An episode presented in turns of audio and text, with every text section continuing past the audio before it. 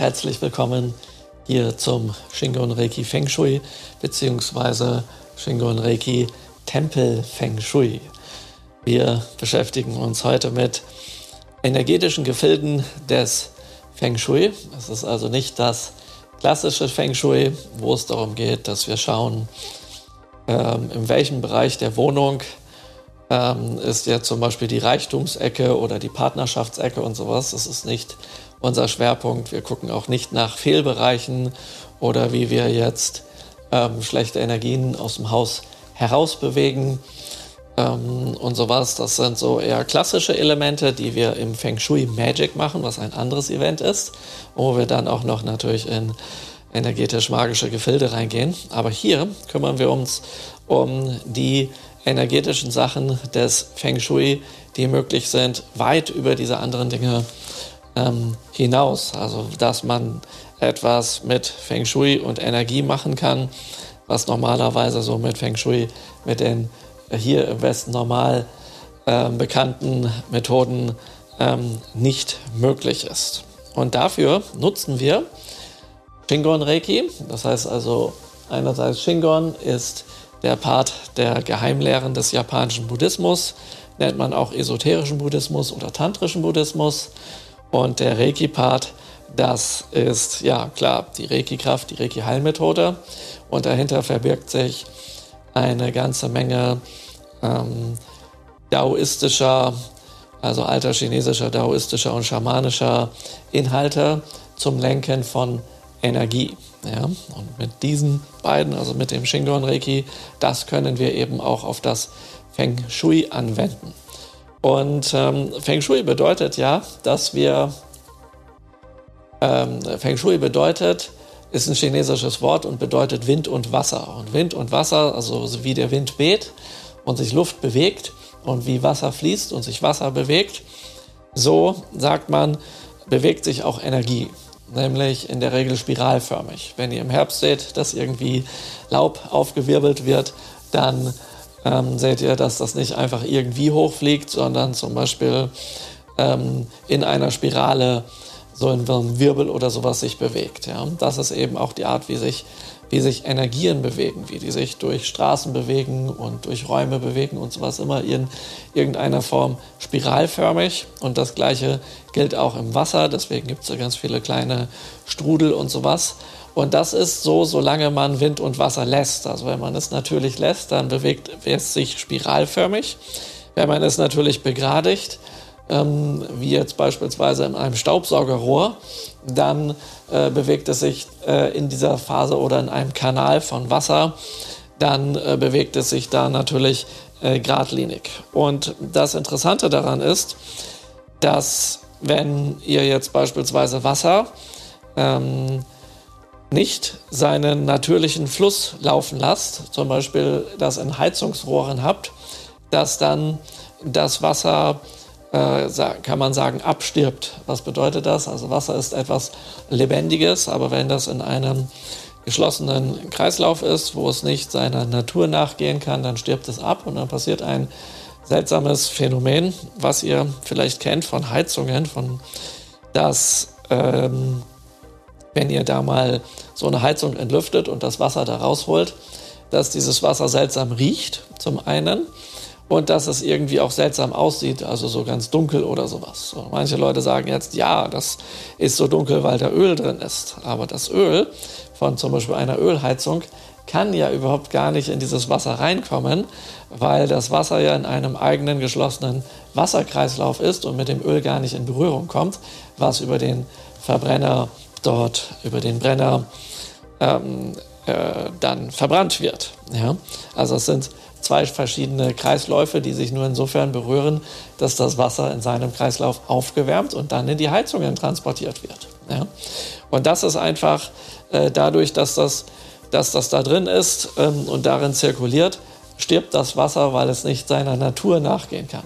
Wenn ihr das da aber rausholt und dann wieder draußen ähm, habt, dann äh, wiederum regeneriert sich das auch. Und wenn Wasser irgendwie ähm, verdreckt ist, dann reinigt sich das mit der Zeit auch selber und auch unter anderem dadurch, dass es sich durch den Fluss von Wasser auf 4 Grad abkühlt, wo es die höchste magnetisierende Kraft hat.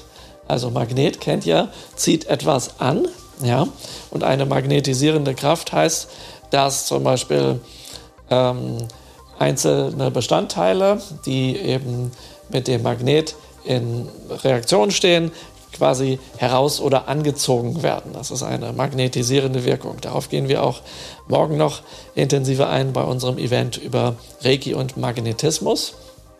Ähm, aber ihr merkt, aha, da ist ein, da ist ein gewisser Zusammenhang. Ja? Das heißt, Wasser kann reinigend wirken. Das heißt, wenn man zum Beispiel jetzt an, und Luft aber eben auch. Das heißt, wir brauchen frische Luft und machen dafür zum Beispiel einen Durchzug. Ja? Und äh, das heißt, wenn man Wind und Wasser in seinem natürlichen Lauf lässt, dann hat es energetisierende Wirkungen, reinigende Wirkungen, erhellende Wirkungen, erfrischende Wirkungen, ja, regenerierende Wirkungen, ja, lüftende Wirkungen, also ganz, ganz viele, viele angenehme Wirkungen. Ja. Und das drückt einfach dieses Wort Feng Shui erst einmal aus. Ja. Wind und Wasser. Feng ist der Wind, Shui ist das Wasser. Manche sprechen das auch Feng Shui aus oder Feng Shui. Das könnt ihr machen, wie ihr mögt. Das sind die verschiedenen Dialekte, die es in der chinesischen Sprache gibt. Im Japanischen heißt Feng Shui übrigens Fu Sui, weil Feng ist Fu, der Wind, die Luft, ja, und Sui ist das Wasser. Also verschiedene Aussprachemöglichkeiten. Daran also nicht weiter stören, wenn ich eine andere Aussprachemöglichkeit verwende, als die euch jetzt beispielsweise bekannt ist. Ja, genau. Und jetzt könnt ihr euch das so vorstellen, dass wenn ihr ein Haus habt, das durch die Haustüre zum Beispiel Energie reingeht, teilweise auch durch die Fenster, aber auch durch die Haustür und äh, die Fenster kann die Energie sich wieder herausbewegen. Ja, das heißt, überall, wo in irgendeiner Form ein Loch in der Wand ist, bewegt sich Energie durch. Das wissen wir auch, dass zum Beispiel aus Fenstern, je größer ein Fenster ist und wenig isoliert, verliert das Haus sehr viel Energie, also zum Beispiel Wärme. Ja. Aber es kann durch ein Fenster wiederum durch Sonneneinstrahlung auch sehr viel Energie reinkommen, weil es dann wiederum schneller in dem Raum warm wird und das viel, viel also schneller geht als wie zum Beispiel durch physische Wände. Und deswegen ist es interessant, dafür zu sorgen, dass Energie in ein Haus, in eine Wohnung hineinkommt und wenn möglich auch Energie, die wir gebrauchen können. Ja? Und deswegen ist es gut, wenn wir uns mit ähm, Energien ähm, umgeben und Energiequellen umgeben, die für uns in irgendeiner Form gut sind, also die zuträglich sind, die uns aufbauen, die uns regenerieren, die uns erfrischen und all diese guten Dinge anstelle von Energiequellen, die für uns schädlich sind. Ja? Also das ist erstmal ganz, ganz nützlich zu wissen. Es gibt verschiedene Arten von Energiequellen. Ja? Und dann ist das so, dass zum Beispiel brauchbare, nützliche, positive Energie für uns nicht unbedingt immer positiv wirken muss, weil es noch darauf ankommt, in ähm, welcher Reihenfolge bzw. in welcher Stärke die Energie äh, zu uns kommt. Ja? Also wenn ein leichter Wind weht, ist das für uns angenehm. Und ähm, wenn aber jetzt wir einen Sturm haben, dann kann der uns wegwehen und alles Mögliche kaputt machen. Da merkt ihr, aha, die Luft ist immer noch die Luft, aber die Intensität äh, macht, also erzeugt dort einen bestimmten, einen gewissen Unterschied. Das gleiche gilt für Wasser. Wenn wir also einen leichten Wasserstrom haben, dann ist das ganz angenehm und ganz schön. Aber wenn wir jetzt irgendwie eine Flutwelle haben, dann ist das einfach zu viel und sehr zerstörerisch und das ist dann für uns nicht so schön. Das heißt, es kommt nicht nur auf positive und negative Energien drauf an, sondern es kommt auch auf die Menge und die Wucht drauf an und in welcher Darreichung und sowas das sozusagen herkommt. Und jetzt gibt es verschiedene Formen, ähm, die wir quasi im Eingang und in unserem Garten haben können, dass die dafür sorgen, dass wir genügend Energie haben und dass äh, die auch so zu uns reinkommt, wie es uns gut tut. Aber wenn ich viele, mir viele Häuser und Gärten und so anschaue, dann sehe ich immer wieder, dass das ganz oft so gemacht ist, dass das nicht gut tut. Und wenn ich dann dort mal reinschaue und ich mich mit den Leuten unterhalte und so, dann erfahre ich ganz, ganz schnell, dass es den Leuten oft in ihrem äh, Wohnhaus nicht gut geht und dass es ihnen aber auch nicht in ihrem Leben so wahnsinnig gut geht und dass es ihnen auch ganz oft in ihrem Körper nicht gut geht. Und wenn ich jetzt von dem Begriff Shingon Reiki Tempel Feng Shui spreche, dann denken viele Leute erstmal bei Tempel an einen Tempel in Japan oder in China, ein buddhistischer Tempel oder in Thailand oder so, ja. Und so und denken dann, ja, wieso, was soll ich denn jetzt mit Shingon Reiki Tempel Feng Shui ähm, wenn ich doch hier gar nicht in einem Tempel bin, wenn ich nicht in einem Tempel wohne, wenn ich sowieso keinen Tempel habe oder irgendwas. Und dort gibt es einen, einen gewissen Irrtum und der ist für unser Shingon Reiki Tempel Feng Shui und für die Anwendungen, die wir hier machen, ganz, ganz hilfreich. Insofern, weil der Tempel ist in erster Linie mal euer eigener Körper, nämlich der Tempel der Seele. Ja? eure Seele, euer Geist wohnt in eurem physischen Körper. Und je nachdem, wie gut es eurem Körper geht, so gut geht es auch eurem Geist und eurer Seele. Aber je nachdem, wie das Innenleben von euch ist, in Geist und Seele, so sieht auch euer Körper aus. Und dem nicht genug, so sieht auch euer Umfeld aus, das heißt, in dem ihr wohnt. Äh, das heißt, in der Regel richten wir uns unsere Wohnung so ein, dass sie genau zu unserem Innenleben passt. Das heißt, es gibt den inneren Tempel mit dem Körper, ja, also im Körper. Und es gibt einen nächsten äußeren Tempel, nämlich die eigene Wohnung. Und dann gibt es natürlich noch den buddhistischen Tempel, ja, das heißt, da wohnen die Buddhas, haben wir so schöne buddhistische Statuen drin, ja. Und ähm, äh, in ihnen ist sozusagen die Erleuchtung, weil sie erleuchtete Wesen sind. Und entsprechend steht das gesamte Tempelgebäude und der ganze Tempelgarten für einen ähm, Ort der Erleuchtung, wo man hingehen kann, um sich selbst erleuchten zu können. Ja? Das heißt, dort äh, wollen wir sozusagen das Feng Shui, also das erleuchtete, ähm, glückliche Seelenleben der Buddhas, ähm, uns zu eigen machen, indem wir dorthin gehen und uns an diesen Energien laben und darum bitten, dass sich unser Leben beispielsweise zum Besseren wandeln möge. Ja? So, und das ist jetzt, ist jetzt eine Variante. Das heißt, wir gehen in einen Tempel und beten dort und äh, meditieren dort und fühlen uns dann toll und kommen wieder nach Hause und hoffen nun, dass das für eine Weile anhält. Oder wir fangen irgendwann an, quasi unser Haus äh, so einzurichten, dass es zu einem buddhistischen Tempel passt. Und jetzt gibt es dort ähm, zwei große Varianten, wie man das machen kann. Es gibt nämlich die innere Tempeleinrichtung und die äußere Tempeleinrichtung.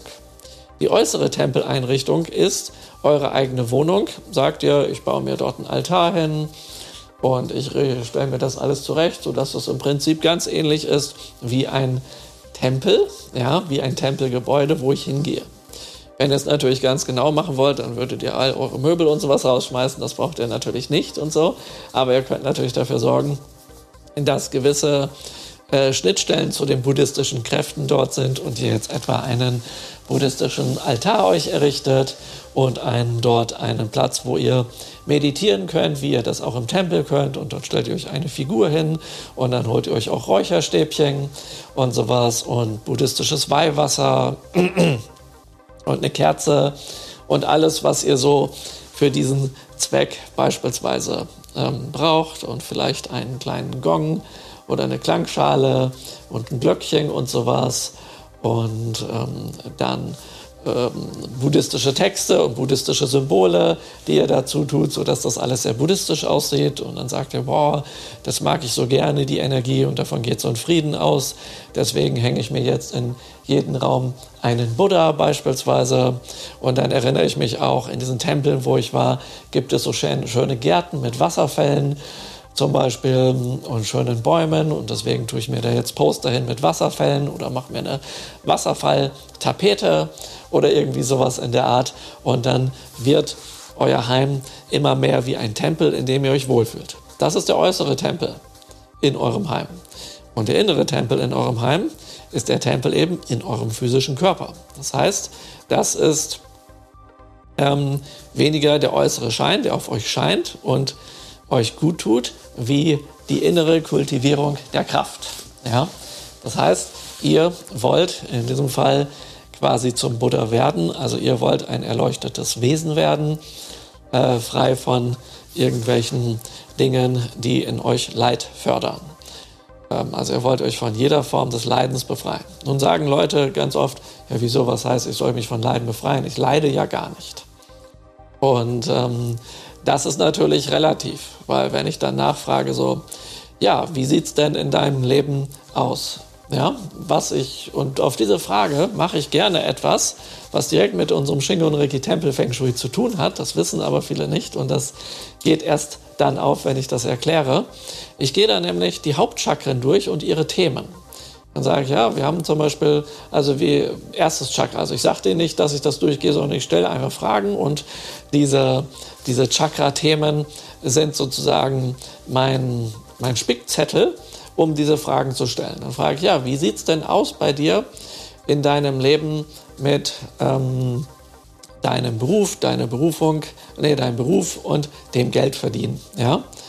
Ähm, und so, ja, also ganz schlecht und dies und jenes und bla und Sülz und Corona und hast du nicht gesehen und die Preise steigen und alles Mögliche erzählen die dann und ähm, und äh, sowas, ja, und das hakt und so und so alles Mögliche erzählen die Leute dann zum Beispiel. Und dann weiß ich, ja, okay, also was die Ebene des ersten Chakras, des Geldverdienens äh, anbelangt, ja, da sieht's dann schon mal, also ähm, die sagen zwar, dass sie nicht leiden, aber sie sind auch nicht unbedingt so ähm, dass sie glücklich sind. Und wenn ich dann frage, ja, leidest du unter dieser Situation? Ja, ja, also das ist schon ganz schlimm und sowas sagen die dann. Und dann weiß ich so, okay, dem war einfach nicht bewusst, dass er leidet. Ja, das heißt, Leiden, da denken die Leute an was ganz, ganz, ganz, ganz Schlimmes. Ja, wo also und aber ähm, dass das im Prinzip schon bei ihnen sein könnte, ist dann einfach nicht bewusst. Ja? Jetzt fragt euch, warum hat das erste Chakra was mit Geldverdienen zu tun? Diese Frage ist äußerst berechtigt. Also beim ersten Chakra geht es um den Willen zur Existenz, zum Überleben und auch um Kämpfen und Flüchten. Das heißt, ähm, wenn es um Existenzielles geht in unserer Gesellschaft, dann ist das einfach ein Beruf, mit dem man Geld verdient. Ja? Weil das das Überleben sichert und insofern hat Geldverdienen etwas mit dem ersten Hauptchakra zu tun. Ja? ja, dann gucken wir uns das zweite Chakra an und dann frage ich so, ja, wie sieht es denn aus in deinem, in deinem Leben so mit ähm, Spaß? Ja? Hast du viele Möglichkeiten, wo du Spaß hast? Ja, ja, also nee, so wirklich nicht und überhaupt und also früher war ja alles besser und da hatte ich noch Zeit und jetzt habe ich irgendwie keine Zeit mehr und so und ja, und leidest du darunter? Ja, also das ist schon, schon ziemlich schlimm und ich habe auch sehr viel Stress und sowas und da ist auch gar keine Zeit, wenn ich abends nach Hause komme, dann falle ich einfach ins Bett und kavum und schlaf und schnarch. So in der Art. Ja, aha. Da frage ich ja, und wie sieht es dann aus? Ist ja auch zweites Chakra mit deinem Lustleben. Ja, also Sinnlichkeit, Lust, Sex und sowas so. Ja, also seit ich Beruf, im Beruf bin, läuft da gar nichts mehr und sowas. Außerdem hat sich irgendwie da mein Partner, Partnerin ver verwandelt, verändert und so und alles ganz komisch. Und also es ist ja sowas von bescheuert und so. Und nee, also, ähm, also äh, als ich ein bestimmtes Alter erreicht habe, ja, da habe ich, bin ich eigentlich direkt von der Jungfräulichkeit in ähm, die komplette lustvolle, äh, lustlose Abstinenz gewandert, so in der Art. Ja, ähm, ja gut, dann und ähm, gefällt dir das? Naja, also es wäre schon schön, das zu haben, aber es ist auch irgendwie lästig, weil es anstrengend ist und so und ähm, ja und überhaupt und ähm, und also wenn ich denn mal die Kraft dazu hätte, ja und ähm, und ich irgendwie jetzt mal drei Monate Urlaub gemacht hätte und mich da hätte ausruhen können und sowas, ja, dann wäre das vielleicht wieder interessant. Aber so, ja, verliert man da ja die ganze Zeit nur irgendwelche Energien und das geht ja gar nicht, ja. So, buff. Dann, ja, kann man jetzt fragen, leidet er darunter oder leidet er darunter nicht? Wahrscheinlich leidet er so viel, dass er nicht mal mehr merkt, dass er eigentlich ein lustvolles, sinnliches Wesen ist. Ja? Und kann man auch weiter fragen, wie sieht es denn aus mit dem Essen und sowas? Ja, es muss schnell gehen, Hauptsache rein und weg äh, ich muss irgendwie satt sein und wenn dann äh, bei dem Essen noch sowas ist wie ein Bierchen, was ähm, äh, mich ein bisschen betäubt, dass ich den Alltag und das Leben und alles um mich herum nicht so mitbekomme, dann ist es natürlich perfekt. Ja, so. also seht man dann, aha, äh, Gefühle, zweites Chakra, werden unterdrückt und sediert. Ja, gehen wir das heißt, nein, der leidet überhaupt nicht, weil er kann sich einfach den ganzen Tag besaufen und er kriegt vom ganzen Leiden nichts mit. Ja? So, und dann geht das Ganze so weiter. Dann kann man zum Beispiel mal ins dritte Chakra hochgehen. Ja, wie sieht es denn aus?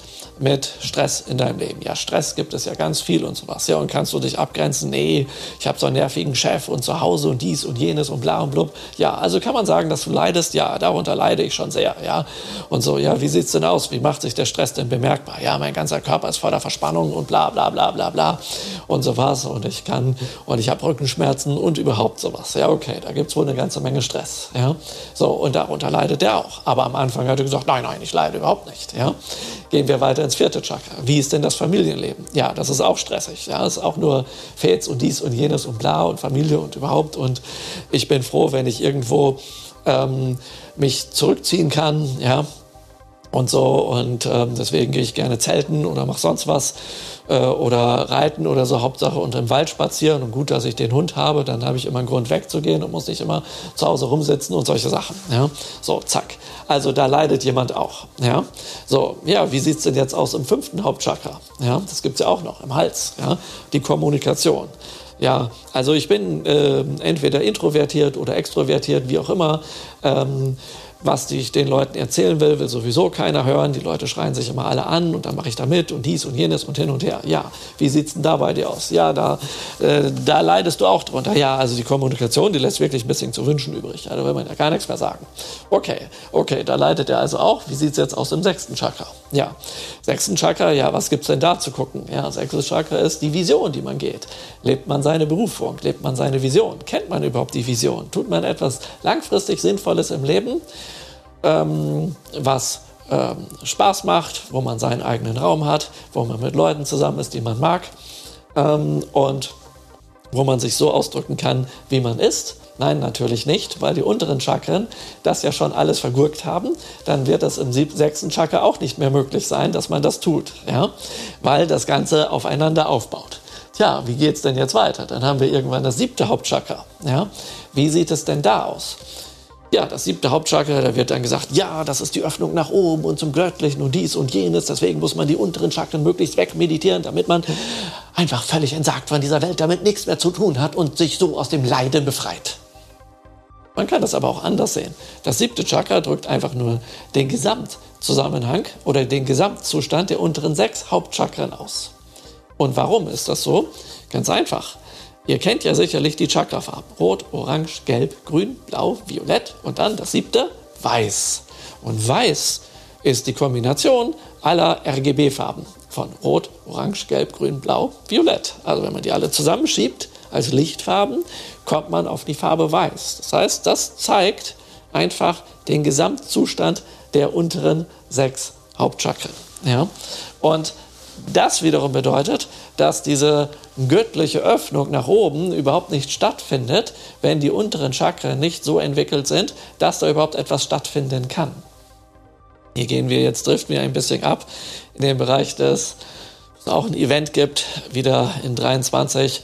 Es, ah, das erste, was es im Januar geben wird, ja, ist das Aura Chakra Magic, wo wir auf diese Sachen eingehen. Da ist nämlich ein Zusammenhang auch zum Feng Shui. Aber ich komme wieder zurück. Und da merkt ihr, aha, okay, ich kann also sehen, ob jemand in seinem Außen, ja, was ihn umgibt, und in seinem Innen, ob es dem gut geht oder ob er sie leidet. Ja? Und je mehr Punkte in den Chakren sind, die jetzt mit Leid behaftet sind, also ich habe jetzt einfach mal so eine Bandbreite genannt und das war, die Liste war sicherlich der Möglichkeiten nicht vollständig, aber einfach mal ja, was so alles an Negativthemen in einem Leben eines Menschen sein kann, wenn irgendwo in den Chakren was nicht stimmt. Dann sehen wir, aha, okay, dort sind fundamentale Schwierigkeiten. Ja? Und diese Schwierigkeiten, da können wir ansetzen und anfangen, diese mit dem Shingon Reiki Tempel Feng Shui zu lösen, weil zufälligerweise verhält es sich so, dass das Shingon Reiki Tempel Feng Shui ähm, auf einer buddhistischen architektonischen Bauform basiert. Ich denke, was hat das denn jetzt Spiritualität mit Architektur zu tun? Das hat etwas, hat eine ganze Menge damit zu tun, weil es gibt so etwas wie spirituelle Architektur und spirituelle Geometrie und dergleichen. Und ähm, dann denkt ihr jetzt, wie Geometrie, das ist doch Mathematik. Was hat denn das, was sollten jetzt Mathematik mit Feng Shui und Spiritualität und Erleuchtung und dergleichen zu tun haben? Ja, eine ganze Menge. Ähm, wenn ich früher im Matheunterricht, den ich nicht so wahnsinnig gemocht habe, erfahren hätte, dass ähm, das Wort Mathematik, ja, von Ma kommt und Ma bedeutet rufen und T kommt von das Göttliche, also heißt Mathe, ja, das göttliche Rufen, ja, dann hätte ich das mit der Mathematik wahrscheinlich schon etwas anders sehen können, weil ich dann gewusst hätte, ah, okay, ähm, damit kann man durchaus spirituelle Kräfte einladen mit Zahlen und Formeln und dergleichen. Ja. Das hätte natürlich das Blatt gewendet. Und wenn bei der Geometrie ich gewusst hätte, dass alles, was ich in der Geometrie lerne, in jedem Blatt eines Ahornbaums und Eichbaums und in einem Apfel und sowas drinsteckt. Ja, wenn ihr zum Beispiel auf ähm, einen Apfel so durchschneidet, wie ihr das in der Regel nicht macht, dann seht ihr in der Mitte ein Pentagramm und solche Sachen in perfekter Form und gleichzeitig auch das Dai vom Daikomyo und solche Sachen. Und dass die Geometrie in der Natur eigentlich vorhanden ist und sich immer, immer wieder wiederholt, das ist ein Phänomen. Dann hätte ich einen völlig anderen Zugang dazu gehabt und diese Sachen vielleicht auch gemocht. Aber so ähm, ist das dann, habe ich dann erstmal unter der Mathematik, äh, so wie sie in der Schule ähm, gelehrt oder vorgegaukelt wird, gelitten. Ja, vorgegaukelt deswegen, weil ja einfach das gesamte Spirituelle dem entzogen ist. Und deswegen wurde mir was vorgegaukelt, dass das mit Spiritualität alles ja nichts zu tun hat. Ja, das ist ein Vorgaukeln. Das heißt, die haben mich in der Schule übers Ohr gehauen. Das müsst ihr euch mal vorstellen. Ich weiß nicht, wie es euch ergangen ist, ja, ob ihr auch übers Ohr gehauen wurdet. Aber ich finde das eigentlich weniger witzig. Und ähm, denn das hätte mir mein Leben sehr stark vereinfacht, wenn ich über die Natur und wie das in der Natur läuft, mit Mathe und Geometrie, schon vorher Bescheid gewusst hätte. Und ein ganz wenig machen wir jetzt hier, aber nichts von dem, was in der Schule ist, sondern es gibt ein, ähm, ein Gebäudetyp und der ist Pagode im Buddhismus. Und die Pagode, das habt ihr schon mal gesehen, das sind in buddhistischen Tempeln in Japan und China und Indonesien und so, so turmartige Gebäude, die manchmal in einem Tempel sind. Und die gibt es nicht nur als große Gebäude, sondern auch so kleine Pagoden. Und was Leute gerne hier seit einigen Jahren im Westen tun, ist, dass sie so Steine aufeinander stapeln im Wald. Und das sind dann kleine Steinpagoden. Ja? Und diese Pagoden haben alle eine Sache miteinander gemeinsam. Äh, sie bestehen aus mehreren Stockwerken, also mehreren Ebenen. Und die nächsthöhere Ebene ist immer näher zum Himmel als die nächstuntere Ebene, die näher zur Erde ist. Das heißt, eine Pagode verbindet die Erde mit dem Himmel über diesen Turmbau. Das ist durchaus ein schamanisches und auch daoistisches äh, Prinzip, was wir dort haben, weil das kennt ihr vielleicht aus dem Qigong und sowas, dass es viele Übungen gibt, um Himmel und Erde zu verbinden. Vielleicht kennt ihr auch das chinesische Schriftzeichen für Schamanen, äh, wo man eine obere Linie hat und eine untere Linie und diese ist erstmal verbunden durch, einen, äh, durch eine senkrechte Linie, also das ist quasi wie ein liegendes Haar. Ja?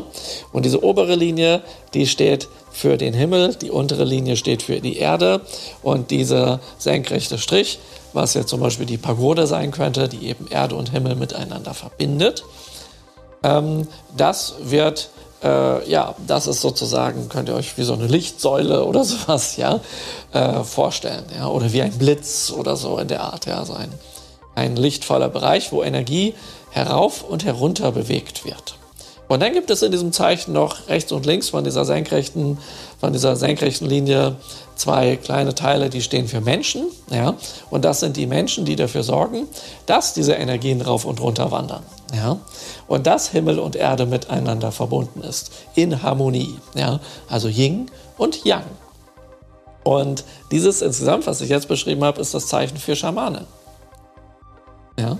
Das ist natürlich ähm, ist natürlich, sage ich mal, äh, spannend, weil äh, das Zeichen für Schamanen quasi ähm, ein anderes Zeichen ist wie das Symbol einer Pagode, ja?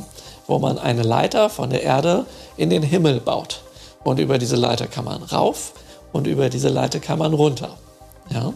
Und wenn wir uns jetzt dieses Chakrasystem anschauen, dann ist das auch sowas wie eine Leiter, nämlich wir haben das erste Chakra, das dem Element Erde zugeordnet ist. Und dann gehen die Chakren langsam nach oben, bis man quasi in die spirituellen himmlischen Gefilde kommt. Ja? Über das siebte Chakra. Ja, und wenn wir uns das jetzt genau anschauen, dann ist das erste Chakra dem Element Erde zugeordnet. Das zweite Chakra dem Element Wasser zugeordnet. Ja? Ähm, und das dritte Chakra dem Element Feuer. Und das vierte Chakra dem Element Luft. Ja? Und das fünfte Chakra dem Element Leere. Und jetzt kommt's. Das sechste Chakra ist der Geist, das Bewusstsein. Ja? Und das siebte Chakra ist dann Space, Universum, ja, Himmel, ja, was als Himmel bezeichnet wird. Und diese Chakren wiederum haben jetzt etwas wiederum mit diesem Gebäudetypus zu tun, von dem ich spreche, weil die Chakren übereinander gestapelt die Pagode ergeben. Also die Chakren sind eine Pagode, also übereinander. Und das erste Chakra, was dem Element Erde zugeordnet ist, hatte ich ja auch erzählt, ist zum Beispiel ähm, Geld verdienen, ja, aber auch geerdet sein und sowas und die Existenz. Ja. Das heißt, die Existenz auf der Erde ist was ganz Materielles und zwar das mit dem Geld. Ja. Im zweiten Chakra haben wir das Element Wasser und da geht es um unsere Gefühle und unsere Emotionen, um Lust und um Sinnlichkeit. Ja, das hat alles mit Wasser und Fließen und Gefühlen zu tun. Ja. Je, je mehr jemand lustvoll ist, umso geschmeidiger bewegt sich der. Je, je, je mehr jemand verhärtet, umso mehr ähm, bewegt er sich wie ein Amboss, falls er sich überhaupt bewegt. Ja. Und ähm, da da sehen wir, aha, okay, diese Themen der Chakren hängen direkt mit den Elementen zusammen. Das ist ja, ist ja ein, ein, ein Ding, sage ich mal. Ja, jetzt geht's weiter. Das dritte Chakra ist das Element Feuer. Zufälligerweise ist das dritte Chakra hier der Solarplexus. Solarplexus ist ja das Sonnengeflecht, wo alle unsere Nerven zusammenkommen. Durch die Nerven fließt Strom, also ein gewisses Feuer. Ja? Und Sonne und Feuer ist ja auch irgendwie artverwandt. Das ist ja ein Ding. Ja? Und es geht eben hier bei diesem Feuer um das auch das eigene Charisma, die eigene Ausstrahlung. Ja? Wie wirke ich auf andere Leute und was ziehe ich entsprechend an oder wovon grenze ich mich ab? Also das ist das Element Feuer innerhalb dieser Pagode. Dann haben wir das Element Luft im vierten Hauptchakra. Ja? Und dort, ähm, ja, da geht es ja um Harmonie, mit anderen Leuten, also man selbst und andere Leute in einer Gruppe, Familie zum Beispiel oder Wahlfamilie, Freundeskreis, Firma, Club, was auch immer, ja, eine spirituelle Gruppe, eine Meditationsgruppe, das alles ist dieser vierte Chakra-Bereich. Und das ist das Element Luft. Also habe ich beispielsweise in einer Gruppe den Raum und die Luft zu atmen ja, könnte man sagen. Ah, okay, da gibt es also hier eine Art Verwandtschaft. Ja. ja, und dann haben wir das fünfte Chakra mit dem Element Äther oder auch Leere. Und da wird es jetzt, sage ich mal, insofern spannend, weil es dort vom Materiellen übergeht ins Immaterielle. Ja? Das heißt, die unteren Chakren, die haben alle was so mit dem normal irdischen zu tun und dann ab hier wandert es immer weiter ins geistig-spirituelle. Das ist sozusagen der Switch beim fünften Chakra.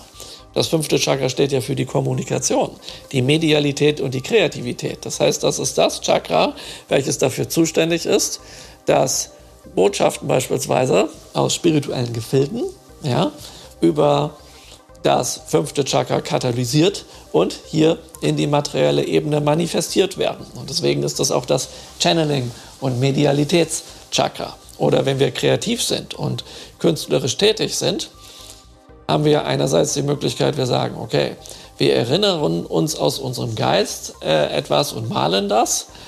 Und dann haben wir etwas gemalt oder wir malen ein Bild ab, genauso wie es dort ist. Das ist wenig kreativ. Wenn wir aber anfangen zu malen mit der Idee, ich will ein Haus malen und dann kommen da ganz viele Sachen bei raus, die es so vorher nicht gegeben hat, dann müssen wir diese Ideen irgendwo her haben und das ist Kreativität, was eben aus dem äh, nicht-materiellen, also aus dem spirituellen ins Materielle geht. Und das ist hier dieses Chakra. Und deswegen ist es die Lehre, denn aus der Lehre kann alles wuff, hervorgehen, sozusagen. Ja? Das kann alles sein und nicht sein. Und dann haben wir eben das sechste Chakra mit dem, ähm, mit dem Bewusstsein und der Vision, was so ansteht, ja, dass wir ähm, ja, dass, dass, dass die anderen Lebensbereiche koordiniert werden, aber eben auch dann die Verbindung über die Zirbeldrüse ins siebte Chakra nach oben. So, und das ist sozusagen, das ist, was ich jetzt beschrieben habe, unsere innere Pagode, diese Chakren hier. Ja? Und nun ist diese innere Pagode mit diesen Chakren, die gibt es eben im japanischen Shingon-Buddhismus als Gebäudetyp. Das ist eine Pagode, die aus fünf Stufen besteht. Und die heißt Go-Rin-To. Go steht für die Zahl 5 und Rin bedeutet Rad, aber Rad auf Sanskrit heißt Chakra. Ja? Und To heißt Pagode. Das ist also eine 5-Chakra-Pagode. Jetzt gibt es böse Zungen, die sagen, ja, die, die Buddhisten sind ein bisschen blöd, die sind nicht so weit entwickelt, weil die nur fünf Chakras haben. Nein, das stimmt nicht. Die Pagode hat diese fünf Stufen, weil es die fünf materiellen Stufen darstellt. Aber es gibt auch Stufen darüber, mit denen natürlich auch gearbeitet wird. Und es gibt natürlich auch viel, viel mehr als sieben Hauptchakren. Ja? Wir werden uns im Aura Chakra Magic dann nämlich im Januar die äh, 15 Hauptchakren anschauen. Ja? Also es gibt dort erheblich mehr, aber den wenigsten ist das hier bekannt und dort könnte man die gleiche Argumentationsweise anbringen. Ja? Und dann wird es vielleicht irgendwann wieder welche geben, die sagen, ja, es gibt noch viel, viel mehr und dann haben wir so eine Art Chakra-Inflation. Ja? Aber darum geht es nicht, sondern es ist nützlich, bei einem bestimmten Bereich sozusagen zu beginnen. Und wenn wir jetzt unsere fünf inneren Chakren kultivieren wollen, mit der Kraft der Erleuchtung in einem aufstrebenden vom materiellen in spirituellen Prozess und dann über, wenn wir diese Verbindung geschaffen haben, das Spirituelle herunterbewegen wollen in das Materielle, ja, seht ihr, da haben wir wieder das Schriftzeichen Schamane, dann ist es natürlich besonders interessant, weil, ähm, die, äh, weil wir sozusagen äh, diese Pagode dafür brauchen. Und jetzt gibt es im Shingon Reiki Tempel Feng Shui aus dem Shingon Buddhismus ein paar Praktiken, wie man sich nicht nur einfach eine Pagode äh, in den Garten stellt oder auf den Altar oder sowas stellt, aus Stein so ein Ding oder Plastik oder aus dem, aus dem Drucker heutzutage und ähnliches, sondern wo es darum geht, dass man diese Pagode innerlich praktiziert. Und das ist die Pagodenmeditation. Ja? Also eine ganz, ganz ähm, nützliche Sache. Und durch das Praktizieren dieser inneren Pagode laden wir die Kräfte ein, also die Energien in unseren Tempel ein, also der physische Körper als Tempel der Seele, ja, um äh, uns darauf vorzubereiten, Erleuchtungsenergien immer weiter in uns reinzuholen. Das ist sozusagen mal Schritt, Schritt 1 im Shingon Reiki Tempel Feng Shui. Wir kultivieren unseren eigenen Tempel. Und je mehr wir das tun, umso mehr bringen wir natürlich auch Licht in verschiedenste Gefilde hinein von uns selber. Uns werden Dinge bewusst und wir fangen an, Dinge in unserem Leben, Situationen und Personen und verschiedenstes, was in uns Leid erzeugt, nicht mehr bei uns haben zu wollen. Wir, haben, wir lassen die Anhaftungen dazu los, uns mit so etwas zu umgeben. Ja, nehmen wir mal an, ihr seid in einer äh, relativ lebensfeindlichen Beziehung oder Umgebung und ihr fangt dann entsprechend an zu meditieren, dann werdet ihr irgendwann merken, wow, mit der Meditation komme ich mit dieser lebensfeindlichen Umgebung erstens besser klar, aber zweitens frage ich mich dann, wenn ich weiter meditiere irgendwann, warum bin ich denn eigentlich in dieser lebensfeindlichen Umgebung? Ich könnte mich ja da herausbewegen und in ein Umfeld bewegen, ähm, oder mir ein Umfeld erschaffen, das, diese Variante gibt es auch, ähm, was sehr, sehr lebensfreundlich ist. Denn es gibt in der spirituellen Entwicklung ein paar, auch noch ein paar Ebenen, die genauso sind wie diese, diese Pagodenebenen. Das ist nämlich folgendes. Äh, solange jemand leidet, kann er sich nicht spirituell großartig entwickeln, weil er mit dem Leiden beschäftigt ist. Ja? Das ist so ähnlich, als würde man in einem Sumpfloch stecken, wo es ziemlich dreckig ist und wo alles Mögliche an Getiers ist, was ein ständig eins auf den Kopf gibt und man da irgendwie gegen kämpfen muss und man kommt schlecht aus diesem Loch heraus sozusagen. Und man, oder man hat eine gewisse Neigung zu sagen, ja, äh, warum soll ich denn aus diesem Loch rausgehen? Ja, dann müsste ich ja aufhören, mich mit diesen ganzen Leuten hier zu prügeln. Ja? Wenn man aber aus dem Loch rausgeht, dann ist das in etwa so, wie stellt euch vor, ihr trainiert Karate, Taekwondo, Kickboxen oder irgendetwas, wo ihr so mit Fußtritten rumhantiert. Und für diese Fußtritte äh, braucht ihr eure Füße. Jetzt habt ihr aber einen rostigen Nagel im Fuß und darunter leidet ihr. Und deswegen könnt ihr nicht auftreten. Ja, ihr könnt auch nicht gut laufen aufgrund des rostigen Nagels. Also es ist natürlich schlau, ähm, zu sagen, ich entferne diesen rostigen Nagel und wenn der weg ist, also ich reinige mich davon, dann heile ich den Fuß und wenn der Fuß geheilt ist, dann kann ich anfangen zu trainieren und meine Fußtritte äh, entwickeln.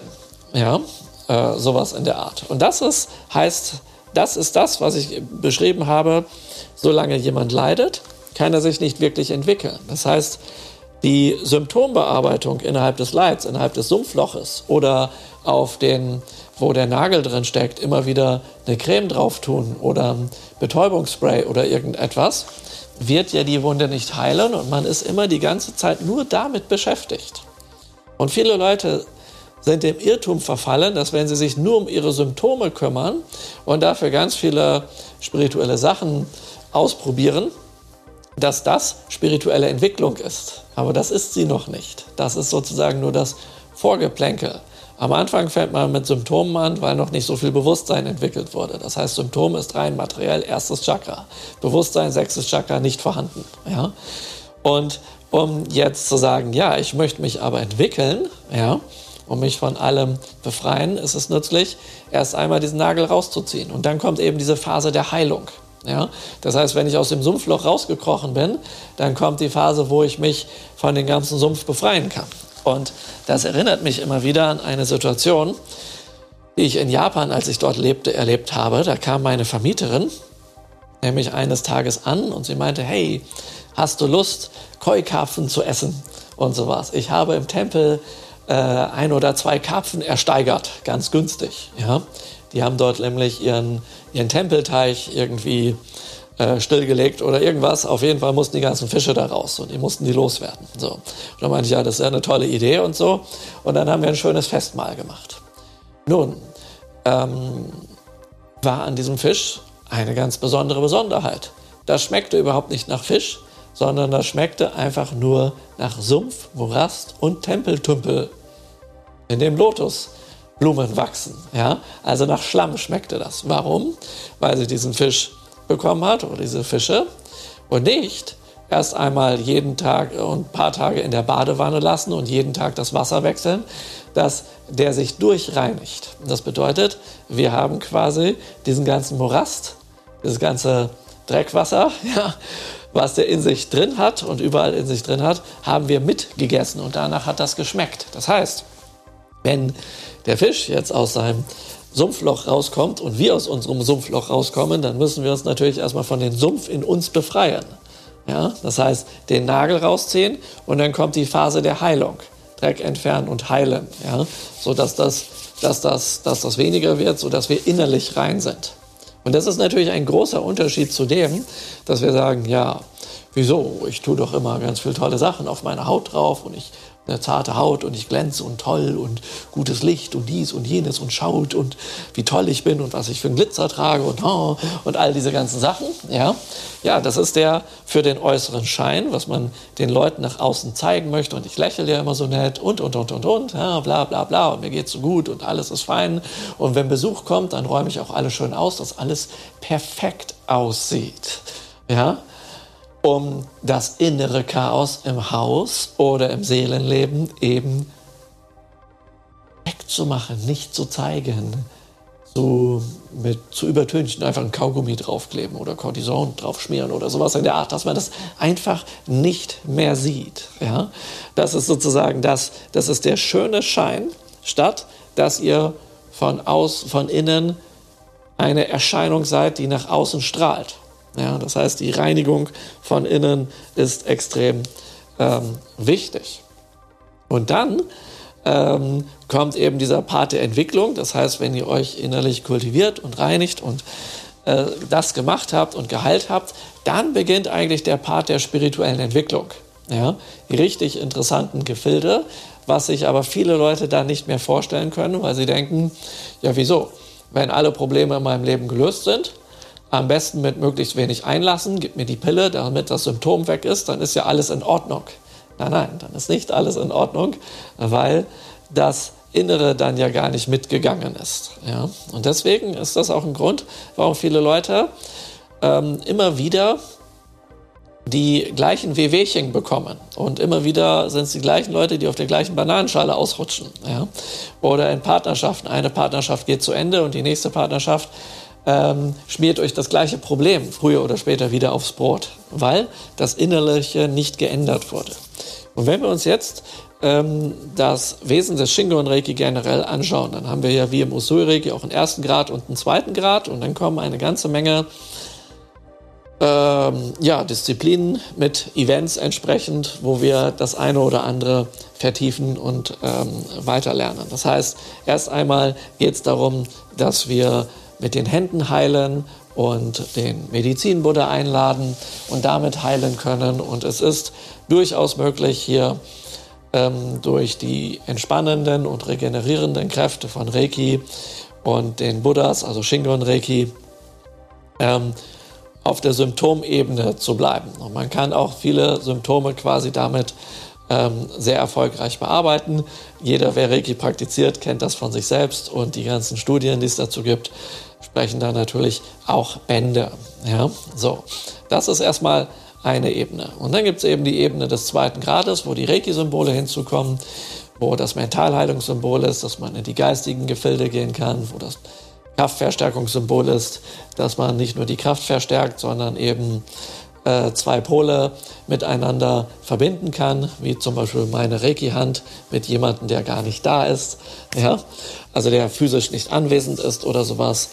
Ähm, und da eben auch das Fernkontaktsymbol. Ja, so. Und da, wo ich jetzt in die geistigen Gefilde hineingehe, beschäftige ich mich ja nicht nur noch rein mit den Symptomen, sondern ich gucke einfach hinter die Kulissen, welches ähm, Symptom steht für welche für welches Szenario im Leben. Ja? Nehmen wir mal an, jemand ähm, ähm, knickt mit dem Fuß um oder hat ein Problem mit der Achillessehne und sowas, dann ist das ein Indiz dafür, aha, hier äh, ist ein Zeichen, irgendwo auf dem Holzweg zu sein. Ja? Oder jemand stellt euch ein Bein sozusagen im übertragenen Sinne, weil er nicht möchte, dass ihr diesen Weg geht. Ja, so, etwas, so etwas kommt vor. Und dann wissen wir, okay, wenn der sich dafür entscheidet, seinen Weg zu gehen und das dann auch umsetzt, dann äh, würden solche Probleme zum Beispiel aufhören. Vor allen Dingen dann, wenn das öfters vorkommt. Ja? Und äh, wenn jemand Ellenbogenprobleme hat, dann hat er Probleme mit der Abgrenzung ja, und sowas. Und wenn jemand Magenprobleme hat, dann ist irgendwas im Leben schwer verdaubar und solche Sachen. Also gibt es viele Dinge, die dahinter stehen und die können wir dann nicht nur behandeln, indem wir die Hand auf die Ellenbogen legen, auf die Achillessehne legen und auf den Magen legen, sondern indem wir sagen, wir gehen über den Geist daran und bearbeiten das Thema im Geiste, dass der sich dann anders verhält und dann braucht er das Problem im Körper nicht mehr. Ja? Das ist also Teil 2 im Shingon Reiki. Und dann gibt es Spezialthemen, wie dass man sagt, okay, da kann man jetzt natürlich tief reingehen. Das Thema Wirbelsäule gibt es. Und dass wir sagen, okay, ja, wir haben Wirbelsäulen-Reiki und da wollen wir jetzt mal reingehen, dass wir ganz speziell was machen für die Wirbelsäule, um äh, die Muskeln, die, die Wirbel aus der Position bringen, dass wir die entspannen können, dass wir die Traumata und Emotionen, die da drin gefangen sind, herauslösen und heilen können äh, und es uns gleichzeitig damit gut geht, ja, dass wir ähm, äh, uns dann aufrichten können und die Wirbelsäule elastisch und gerade wird. Also das ist zum Beispiel das Wirbelsäulen-Reiki aus dem Shingon-Reiki. Und so gibt es eine ganze Reihe Disziplinen, die erst einmal noch auch teilweise ähm, ja, körperbehaftet, materiell sind. Also erstes Chakra. Also alles, wo es irgendwie um Symptome geht, hat irgendwas mit dem ersten Chakra und dem Element Erde zu tun. Ja? Sobald es dann darum geht, ja, was ist mit unseren Emotionen? Ja? Und also zweites Chakra und was ist mit unserem, ähm, äh, unserem Geist? Das ist drittes Chakra, ähm, weil das dritte Chakra einen Zusammenhang zum Aurafeld Mentalkörper hat, wo das Geistige ist. Ja? Dann ähm, haben wir auch diese Pagodenstufenleiter, von der ich eben gesprochen habe. Und nun können wir aber hergehen, in diesem Shingo und Reiki Tempel Feng Shui, dass wir sagen, wir nutzen das Wesen der Pagode dahingehend, dass wir diese, ähm, diese, diese Energie und die Kraft der Pagode verinnerlichen, um dieses zu kultivieren, um sozusagen vom Spirituellen ins Materielle die, ähm, das Licht reinzubringen. Das heißt, alles, was wir bisher mit Reiki und Shingo und Reiki und so gemacht haben, ist sozusagen, dass wir uns wickeln, entwickeln vom Materiellen in die spirituellen Gefilde. Und hier kommt nun die Rückverbindung vom Spirituellen ins Materielle. Ja, dass wir aufgrund all, all dessen, was wir bisher gemacht haben, nun diese spirituelle Kraft hier in uns wahrhaftig hineinbewegen können. Und deswegen ist es auch nicht wichtig, dass die Fünf-Elemente-Pagode mehr als fünf Elemente-Stufen hat, ja, also fünf Chakra-Stufen hat, weil es darum geht, die steht für die materiellen Gefilde und wir holen das eben über das Element Leere im fünften Chakra in uns hinein, was wir dort brauchen. Also der Turmbau braucht in diesem Fall gar nicht höher sein. Das ist nützlich. So, und das ist sozusagen die die Entwicklungsarbeit, die Energie- und äh, Lichtkultivierung mit der Pagodenmeditation, die wir machen. Und jetzt können wir aber noch einen Schritt weiter gehen, dass wir sagen, okay, wenn wir unser Inneres bereinigen und mit Licht fluten, können wir auch unseren Raum unser mit Licht fluten und gucken, was dort los ist. Und da gibt es jetzt eine ganze Menge ähm, Sachen, die ganz spannend sein können. Weil Wann immer Leute in einen Raum reinkommen oder in eine Wohnung reinkommen, haben die eine bestimmte Stimmung und ein bestimmtes Verhalten. Und Stimmung und Verhalten und alles, was sie dort tun und jede Emotion, die die in den Raum reinbringen, wirkt von innen, vom Körper oder vom, vom Innen, vom Seelenleben, geistigen Leben über den Körper nach außen in den Raum, also alles, was zwischen den vier Wänden ist und von dem Raum, ja, dem Space, ja, die Luft in die materielle Wand hinein. Das heißt, ihr kennt das sicherlich, ihr kommt irgendwo rein und denkt, oh, hier ist dicke Luft. Ja? Dann gibt es aber auch das Phänomen, dass ihr, ähm, dass äh, ihr sagt, ja gut, wenn dicke Luft ist, können wir zum Beispiel lüften. Wir können die ganze Einrichtung rausschmeißen, ja, und neu tapezieren und alles neu machen und trotzdem bleibt ein Phänomen, ein, irgendwie eine komische Schwingung erhalten. Und das ist so etwas wie Leute ziehen in eine Wohnung oder in ein Haus ein und dort gibt es immer wieder ähnliche Probleme. Es gibt zum Beispiel immer wieder Probleme unter Partnern, Beziehungen, fliegen auseinander und ähnliches. Ja? Und das hängt einfach damit zusammen, was ist in den Jahren davor dort passiert, was an Schwingungen, an Gedankenformen und Emotionsenergien und sowas, wie zum Beispiel Hassenergien, Streitenergien und sowas, in diese Wände hineingegangen ist. Ja? Das wirkt aus den Wänden heraus. Das ist natürlich nützlich, sich insofern, wenn ihr für irgendetwas Räume sucht, wo ihr was machen wollt, wo ihr wohnen wollt oder Geschäftsräume, dass ihr euch irgendwie informiert darüber, was war denn vorher da. Und bevor ich zum Beispiel in diese Räume, wo das Shingon-Institut ist, reingegangen bin, habe ich mich dort informiert. Ja, dieses Gebäude hier, wo wir uns hier aufhalten, wurde ganz ursprünglich gebaut als das Eberbacher Kino. Wir sitzen hier in einem Kinoraum, wo Leute Filme geguckt haben. Das heißt, hier sind Leute zusammengekommen, die sich haben mit irgendwas berieseln lassen. Ja? Und natürlich sind diese Schwingungen der Leute, die hier äh, mit ihren Kinobesuchen Spaß hatten, in diesen Wänden drin.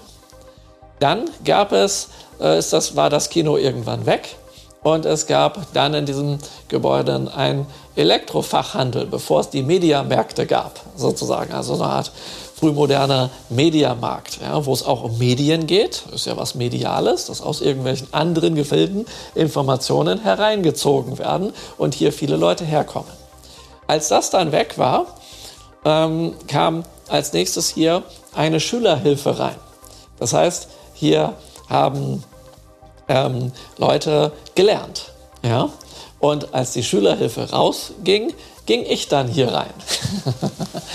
das heißt, ähm, es geht die ganze Zeit irgendwie um Medialität, um Lernen, um schöne Zeit haben und sowas. Und diese Schwingungen sind dann natürlich in diesem Gebäude auch drin. Ja? Und das ist natürlich äußerst praktisch, weil ich dann quasi äh, in ein gutes, vorbereitetes Nest reinkomme, wie wenn, das, wenn hier was ganz anderes gewesen wäre. Und ich habe mal eine Beratung gegeben, eine Feng Shui. Also Leuten äh, ich, was gezeigt über, über Feng Shui und sowas, ähm, wo, äh, wo ein Massagestudio ist. Und die ähm, sagt mir, dass sie einen Raum haben, wo die Leute immer weglaufen. Von der, von der ähm, wenn sie sich dorthin legen, um sich zu entspannen und sich massieren zu lassen, dann springen die plötzlich auf und rennen schreiend raus. Und das passiert immer wieder und sie wissen nicht warum. Und dann wollte ich wissen, was war denn vorher hier in diesen Räumen drin? Und dann wussten die das nicht, haben sich informiert. Ja, da war eine Zahnarztpraxis und in diesem Raum war eben der eine Zahnarzt, der irgendwie ähm, ja, nicht so nett zu seinen Leuten war. Und diese Schwingungen waren dann entsprechend in den Räumen. Und wenn jetzt irgendjemand mit seinen Fingern anfängt zu massieren, dann sind die Finger ähnlich wie ein Bohrer und diese Energie von den Räumen. Und dann dachten die, hatten die irgendwelche schrecklichen Bilder und Assoziationen und Gefühle und sind entsprechend rausgelaufen, weil diese Wirkung von der Wand in den Raum, in die Person das ganze Geschehen beeinflusst hat. Ja, und so etwas ist natürlich aus Räumen relativ schwer herauszubewegen.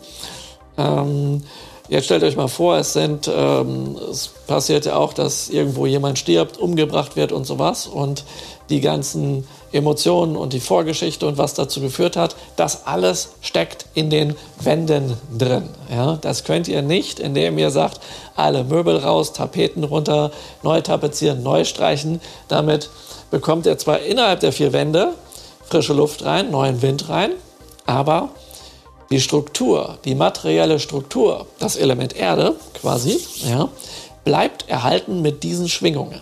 Und wir können hier im Shingon Reiki Tempel Feng Shui nun quasi unsere Pagodenmeditation und einige Möglichkeiten, die wir dort haben, erweitern, indem wir solche äh, Echos, nenne ich das mal, aus Wänden herausbewegen können. Ja? Und ähm, das ist praktisch. Das heißt, wir können diese können Negativschwingungen, die dort sind, einfach komplett herausklären. Ja? Das ist ein wichtiger Aspekt, was wir tun können. Und dann führt das nach und nach dazu, dass nicht immer wieder das gleiche Leid passiert. Weil es kann eben passieren, dass zum Beispiel ein Pärchen, was in eine Wohnung, in ein Haus einzieht, ähm, wo irgendwas Schlimmes passiert ist, dass es denen dann aufgrund dieser Schwingungen schlecht geht, obwohl das gar nichts mit ihrer Biografie und ihrem Karma eigentlich zu tun hat. Und es ist auch nicht immer so, dass äh, jemand genau dort einzieht, was auch zu seinem Karma passt, weil wenn irgendwo jemand umgebracht wurde, heißt das nicht, dass es dann karmisch so ist, dass denen das dann auch passieren sollte. Ja, irgendwann muss man das dann auch mal, sage ich mal, beenden oder sowas. Also das, das kann ja nicht ewig so weitergehen. Ja, da gibt es also ein, ein Irrtum in dieser Karma-Geschichte, dass man natürlich nur ähm, dass man immer alles anzieht, was man sozusagen auch braucht. Ich glaube nicht, dass so etwas jemand braucht. Ja? Das ist sozusagen die Idee, dass ihr Verantwortung abgebt oder dass ihr sagt, egal, ich glaube an solche Sachen nicht dran. Ähm, man braucht da nicht dran glauben, aber es wird dann einfach passieren, dass man darunter leidet. Deswegen ist die Schaffung des Bewusstseins und der Veränderung der Dinge, die dort sind, sehr, sehr, sehr, sehr hilfreich, was wir hier machen können. Dann gibt es noch ein anderes Phänomen, und zwar manchmal kommt es ja vor, dass nachträglich eine Wand eingebaut wird oder eine Wand, die dort ursprünglich ist, ausgebaut wird. Zum Beispiel der Raum, in dem wir sind. Wenn ihr hier in der Mitte des Raumes da oben an der Decke guckt, da seht ihr so, so eine Art Strichelinie. Dort war mal eine Wand. Aber diese Wand war hier nicht immer drin. Diese Wand wurde von dieser Schülerhilfe dort eingebaut und ähm, damit man zwei Klassenräume hat. Und ich selber persönlich habe mit eigenen Händen diese Wand hier ausgebaut, ja, als ich hier in diese Räume reinging.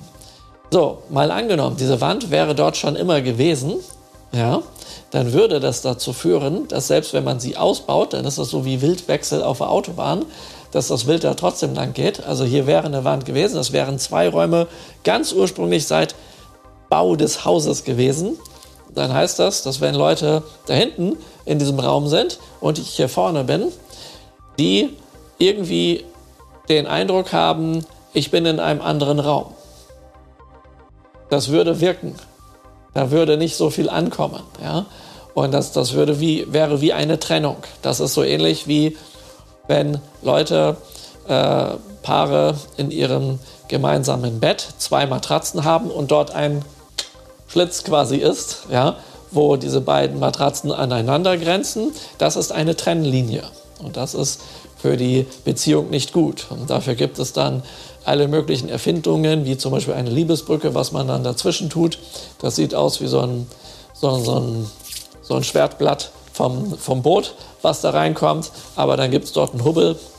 Optimal ist das auch nicht. Am besten ist es, eine, eine Matratze zu haben, die äh, einfach komplett durchgeht, ohne dass es diesen Ritz dort gibt. Ja, das ist ist hilfreicher. Davor schrecken viele Leute zurück, weil das so teuer ist. Äh, man könnte natürlich auch ein japanisches Futon nehmen, dann löst sich das Problem mit dem Preis auf. Zweitens äh, gibt es weniger Rückenprobleme und weniger Eheprobleme. Ja? Aber ähm, äh, davor schrecken dann Leute wiederum zurück, weil sie sagen, das kann ja gar nicht sein. Wenn das so günstig ist, dann kann das ja nicht gut sein. Also muss ich mir irgendein Hightech-Teil holen, wo ich dann ähm, meinen Körper im Laufe der Jahre zu einem Amboss verwandle. Ja? Ähm, genau, weil das ja so gekürt ist, so toll für den Rücken ist und alles Mögliche. Ja? Und ähm, ja, also Feng Shui im Bett ist auch eine ganz, ganz wichtige Sache und das ist das gleiche hier im Raum oder dort. Ja? Und Jetzt ist das aber gleichzeitig so, wenn so eine Wand hier im Nachhinein eingebaut wird, damit man zwei Klassenzimmer hat, dann passiert genau das, was denen hier in dieser Schülerhilfe auch passiert ist, nämlich, dass selbst wenn man zwei Klassenzimmer hat, ähm, keine Ruhe dort ist, weil die trotz dieser Wand in zwei Zimmern in einem Zimmer sind und das irgendwie komisch ist, ja? weil dort eine Trennwand ist, wo sie gar nicht hingehört. Und sowas können wir hier auch mit dem Shingon Reki Tempel Feng Shui bearbeiten, über unsere Sachen mit den Pagoden und äh, sodass diese, dass solche Störfaktoren dann einfach nicht mehr da sind. Ja, das ist zum Beispiel eine Sache. Aber es ist so, wenn es möglich ist, einen Störfaktor händisch herauszubewegen, dann ist das hilfreich, anstelle dass man sagt, ich mache einfach alles energetisch. Weil ähm, alles energetisch geht nicht. Also ihr könnt nicht zum Beispiel sagen, ähm, ich baue mir jetzt in mein Wasserbett eine, eine Wasserpagode, äh, also eine, eine, eine eine Fünf-Elemente-Pagode und damit hat sich die Sache, weil die materielle Form des Wasserbetts ja immer noch da ist und der Elektrosmog durch das Beheizen des Wasserbetts dort ist. Das kann man natürlich entstören, aber gleichzeitig gehen eure Energien, ähm, die ihr habt, eure Emotionen und Gedanken und diese ganzen Kräfte gehen in das Wasser rein und werden da drin gespeichert. Und das immer und immer wieder. Jetzt könntet ihr natürlich hergehen und sagen, ja, ich mache immer wieder diese Übung, aber besser wäre es, holt euch doch einfach gleich ein vernünftiges Bett, ja, und äh, anstelle, dass ihr in dem Sumpfloch bleibt und immer wieder probiert, was zu machen. Und dann kommen wir auf das zurück, was ich eben sagte. Also zwischendurch. Nützlich ist es, aus dem Sumpfloch rauszugehen, dann den, äh, das, was der Sumpf angerichtet hat, in euch zu heilen, ja, und dann beginnt die Entwicklung. Dann habt ihr es auf eurem Weg einfach viel einfacher. Das heißt, sagt nicht, ich mache, ich halte mein ungesundes Leben aufrecht, weil ich ja meine spirituellen Übungen habe, die ich zur Symptombehandlung benutze. Dann findet keine spirituelle Entwicklung statt, sondern sorgt dafür, dass ihr ein Umfeld habt, ja, so dass Wind und Wasser sich lebendig bewegen kann und ihr eure Lebendigkeit kultivieren könnt, um euch entwickeln zu können. Ja, das sind sind hier wichtige, sind hier wichtige, wichtige äh, Punkte. Ja? Und dann könnt ihr, könnt ihr daraus ganz, ganz viel machen. Ja? Dass ihr wirklich zum Glück kommt, dass ihr auch nicht mehr komische Sachen anzieht. Ja? Dass ihr mehr und mehr Dinge und Leute und alles anzieht, was, was angenehm ist, was schön ist, was euch erfreut. Ja? Und so. Und dass selbst wenn ihr alt werdet, ihr jung bleibt und solche Sachen passieren dann, dass ihr eben keinen Stress habt, dass ihr wirklich genießen könnt und, und, und. Ja, also ihr könnt dann wirklich das Leben genießen und zusätzlich könnt ihr eure äh, medialen, feinstofflichen, übersinnlichen, übernatürlichen Fähigkeiten entwickeln und ganz tolle Sachen machen und ähm, alles, was ihr wollt und was ihr braucht. Ja, und da ist eben dieser Shingo und Reiki Tempel Feng Shui der Ansatz, dass wir sagen, okay, auf der Basis dessen, was wir sowieso schon machen, machen wir nun die Rückverbindung vom Spirituellen ins Materielle, um diese Kräfte in uns stärker wirken zu lassen, um uns zu motivieren, die Dinge in unserem Leben zu ändern, die für uns wirklich nützlich und wichtig sind, weil wenn wir das nur andersrum machen, dass wir vom Materiellen ausgehen, dann gibt es sehr, sehr viele Dinge, die quasi an uns festkrallen und uns immer wieder dahin ziehen, wo wir eigentlich gar nicht sein wollen. Und das Shingon Reiki Tempel Feng Shui hilft sozusagen, das Gegenläufige da zu machen, sodass wir uns gut daraus befreien können. Ja? Und dann genießen können. Ja, das mal als eine kleine Einführung in diese Thematik.